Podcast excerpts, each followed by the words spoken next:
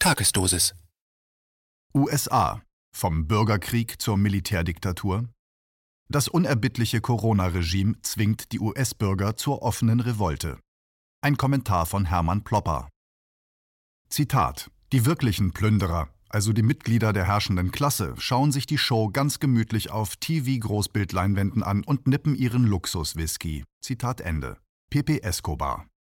Während die wirklichen Herren dieses Globus, die Herren Musk, Gates, Bezos, Branson oder Soros, gemütlich ihren Edeltrank schlürfen und in aufgeräumter Stimmung auch mal für einen Selfie mit gewöhnlichen Bürgern zur Verfügung stehen, weht den Domestiken der Superreichen eine ganz schön steife Brise ins Gesicht.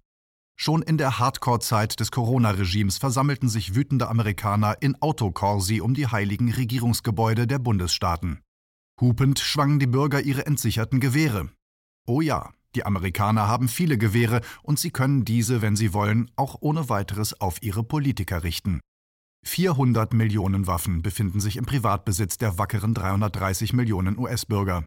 Den Polizisten schlottern bei solchen Waffenbergen in Privathand die Hosen. Polizisten haben in den USA wahrlich nichts zu lachen. Es gibt keine zentrale, verbeamtete Polizei wie in Deutschland. Jede Stadt, jede Gemeinde hat ihre eigene Polizei mit eigenen Kommandostrukturen und eigenen Entlohnungssystemen. Und wie wird man Polizist in den USA? Viele Polizisten waren zuvor Soldaten im Irak oder in Afghanistan. Die Cops sehen sich oft als Soldaten und verstehen gar nicht den Unterschied zwischen Polizei und Militär. Wie sollen sie denn auch? Die Polizei ist der Mülleimer des Militärs. Ausgediente Militärausrüstung aus den unzähligen Kriegen der USA im Ausland wird bei der Polizei recycelt. Denn die Polizeistationen sind oftmals bitterarm und nehmen dankend das ausgediente Kriegsgerümpel entgegen. Polizeipsychologie unbekannt. Statt ausgefeilter und ständig angepasster Strategie und Taktik nur der unendliche Nebel des Krieges und nun sogar des Bürgerkrieges. Deutsche Polizeirottenführer werden die Hände über dem Kopf zusammenschlagen, wenn sie sehen, wie ihre amerikanischen Kollegen als dick und doof in der aufgebrachten Volksmenge herumstolpern. Besonders deppert stellte sich die Polizei in Minneapolis an. So war es eigentlich kein Wunder, wenn die Polizei in den ersten Nächten der Straßenkämpfe nach dem Mord an George Floyd in den über 40 Großstädten Zitat militärische Niederlagen Zitat Ende gegen das Volk hinnehmen musste. Übrigens, amerikanische Polizisten verdienen oftmals lausig wenig. So kommt es, dass der Mördercop Derek Chauvin, der den Afroamerikaner George Floyd erbarmungslos mit seinem Knie erwürgt hat, in einem Nachtclub in Minneapolis noch ein paar Kröten als Türsteher dazu verdienen musste. Dort war er Kollege seines Opfers Floyd, der ebenfalls als Security-Mann in jener Nachtbar arbeitete. Sie kannten einander jedoch nicht. Es soll keiner behaupten, die Aufstände in den USA kämen aus heiterem Himmel. Und es handelt sich auch keineswegs um den Krieg ethnischer Minderheiten.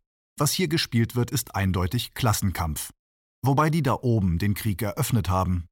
Schon seit Jahren schieben die Domestiken der Superreichen massiv Gelder von unten nach oben. Man denke nur an Obama, der seine Präsidentschaft mit gigantischen Geschenken an die Zocker aus der Börsenwelt begann. Und Trump schert das Elend vieler seiner Bürger ebenfalls kein bisschen. Neben fetten Steuergeschenken für die Superreichen strich Trump die Bundesmittel für Essensmarken zusammen. Seit Präsident Bill Clinton wird Sozialhilfe in den USA zeitlich nur noch befristet gewährt. So müssen 38 Millionen US-Bürger durch öffentliche Suppenküchen vor dem blanken Verhungern bewahrt werden. Die Staatsverschuldung der USA beläuft sich momentan auf etwa 27 Billionen Dollar. Arbeitslosigkeit oszillierte jahrelang um die 6 Millionen Marke. Mit dem Corona-Quarantäneregime schoss die Arbeitslosigkeit durch die Decke. Innerhalb weniger Wochen stieg die Arbeitslosigkeit auf eine Rekordmarke von über 23 Millionen betroffene Bürger.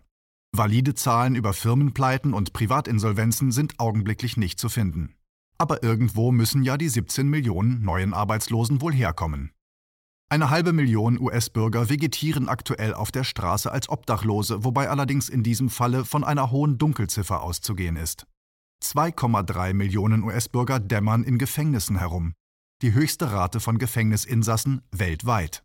Die Revolte in den USA kommt also nicht von ungefähr. Nun ist die Frage, wie die gewöhnlichen Bürger mit dem Federhandschuh umgehen, den ihnen die Superreichen hingeschmissen haben. Es ist klar, dass hier eine hohe Schwarmintelligenz erforderlich ist, um die Verluste auf ein Minimum zu beschränken. Die große Mehrheit der Demonstranten ist friedfertig. Immer wieder bekunden sie ihre Friedfertigkeit, indem sie vor den Polizeiketten die Hände erheben oder sogar auf die Knie gehen. Einige Politiker haben die Zeichen der Zeit erkannt und stellen sich auf die Seite der Protestierenden. Zum Beispiel der Oberbürgermeister von Los Angeles, Eric Garcetti. Hatte er Mitte Mai noch das Corona-Theater mitgemacht und im menschenleeren Dodgers-Stadion in Los Angeles eine Rede mit Mundmaske gehalten, so mischte er sich jetzt distanzarm unter die eng zusammenstehenden Demonstranten, nahm seine Maske demonstrativ ab, ging in die Knie und verneigte sich vor den Opfern der Polizeigewalt. Auch Polizisten entwaffneten sich und umarmten Demonstranten. Es kommt eben immer darauf an, wer das jeweilige Polizeipersonal in der Ortswache zusammengestellt hat. Wenn der Chef Wert legt auf empathische, sozial bewusste Polizisten, dann sind solche rührenden Szenen durchaus möglich. Allerdings gibt es auch in den USA offensichtlich Provokateure und Scharfmacher, die nicht an der großen Versöhnung interessiert sind. Sie wissen, wen ich meine. In der Tat gibt es auch in den USA eine sogenannte Antifa, die mit genau denselben Taktiken wie hierzulande die Antifa die sozialen Spannungen in der Gesellschaft gezielt und unsagbar zynisch verstärkt. Sie stimmen sich nicht ab mit den örtlichen Protestierenden und durchkreuzen deren friedfertige Konzepte. Hinzu kommen Plünderer der örtlichen Geschäfte, arme, schon seit langem ausgegrenzte Teufel, ohne Chance, jemals aus der Jauche der Diskriminierung herauskriechen zu können. Zusammen mit gewöhnlichen Kriminellen und Agent Provocateur. Die Mainstream-Presse in den USA greift bevorzugt auf diese Bilder zurück. Eine federführende Rolle bei den Aufständen kommt der Organisation Black Lives Matter, zu Deutsch etwa Schwarze Leben zählen auch zu. Ihr Auftreten trägt mit dazu bei, dass die Aufstände oft als Rassenkonflikte wahrgenommen werden. BLM hat unstreitig Verdienste erworben. Denn die Ausgegrenzten in den Ghettos verfallen leicht in Resignationen und nehmen ihre Bürgerrechte nicht in Anspruch. Black Lives Matter ermutigt die Menschen, berät sie, Allerdings gehört BLM zu jenen Gruppen in den USA, die von reichen Gönnern unterstützt werden. Aufgeklärte, intelligente Superreiche, die erkennen, dass die Revolution sich am besten verhindern lässt, wenn man vorsorglich die Armen und Ausgegrenzten durch kontrollierte Interessenvertretungsinstanzen einhegt. Es ist überhaupt kein Geheimnis, dass Black Lives Matter und ähnliche vermeintlich basisorientierte Organisationen von Superreichen wie George Soros mit seiner Open Society Foundation mit 33 Millionen Dollar unterstützt werden. Ford Stiftung und die Borealis Philanthropy unterstützen den Black Led Movement Fund, einen Einfüllstutzen der Fördergelder für schwarze Communities mit 100 Millionen Dollar. Dass die Superreichen soziale Spannungen durch eigene Organisationen einhegen, hat schon eine lange Tradition, die bis in die 1890er Jahre zurückreicht. Wir müssen genau beobachten, ob diese Organisationen in den nächsten Wochen und Monaten Strategien und Taktiken verfolgen werden, wie sie die Soros-kontrollierten Stiftungen bereits in anderen Farbrevolutionen verfolgt haben.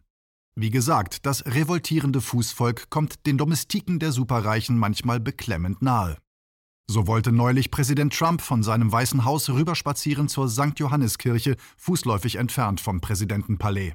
Dort wollte Trump einen Werbeauftritt mit Bibel in der Hand absolvieren, um die evangelikalen Wähler anzusprechen. Eine militante Prätorianergarde musste allerdings zunächst den Weg von aufmüpfigen Demonstranten freimachen. Trump hatte mal wieder verbal getrampelt, indem er unterstellte, die Revoltierenden seien alles Plünderer und Gauner und darauf müsse man mit härtester Repression reagieren. Trumps Verteidigungsminister Mark Espen, der früher Lobbyist der Rüstungsfirma Raytheon war, wird uns als der vernünftige Mäßiger vorgestellt. Tatsächlich titulierte Espen den Bibelspaziergang seines Vorgesetzten als Zitat Kontrolle über das Schlachtfeld. Zitat Ende. Dominating the Battle Space.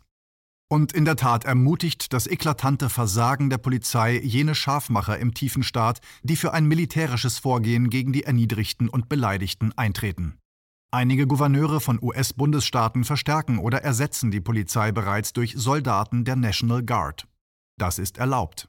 Denn die National Guard ist den Bundesstaaten unterstellt. Allerdings ist das einigen Heißspornen noch nicht genug. Auf dem Andrews Militärflughafen bei Washington warten bereits die 82. Airborne Division, die 10. Mountain Division sowie die 1. Infantry Division auf ihren blutigen Einsatz. Dies sind Bundestruppen. Der Posse Comitatus Act von 1878 erlaubt allerdings nur in Ausnahmefällen den Einsatz dieser Auslandstruppen für den Einsatz im Inneren der USA. Und die jetzige Lage gibt einen solchen Inlandseinsatz nicht her. Das hindert den Senator von Arkansas, Tom Cotton, keineswegs, die 82. Airborne Division als Allheilmittel gegen Plünderer und Anarchisten wärmstens zu empfehlen. Stehen wir vor der Revolution in den USA? Wohl eher nicht. Wer soll denn dann die Macht im Sinne der 99 Prozent übernehmen? Die dafür nötige Infrastruktur ist noch nicht vorhanden. Auch fehlen die entsprechenden Wiedergeburten von Robert Kennedy, Martin Luther King oder Malcolm X. So besteht im Augenblick eher die Gefahr, dass ein großer Krieg jeder gegen jeden ansteht, an dessen Ausgang eine totalitäre Diktatur der Superreichen steht. Was da dreut, könnte ein Zitat umgedrehter Totalitarismus Zitat Ende werden. Zitat wir werden als Bürger nur so lange toleriert, solange wir mitmachen bei der Illusion einer Demokratie, an der alle teilnehmen. In dem Augenblick, in dem wir aufbegehren und uns weigern, bei diesem Illusionstheater mitzuspielen, dann werden die Kennzeichen des umgedrehten Totalitarismus genauso aussehen wie die vergangenen Systeme des Totalitarismus. Zitat Ende.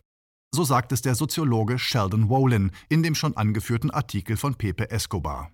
Möglicherweise werden die Superreichen mit eigenen Privatarmeen in diesen Bürgerkrieg eintreten, um den lästigen Staat endlich ganz abzuschaffen.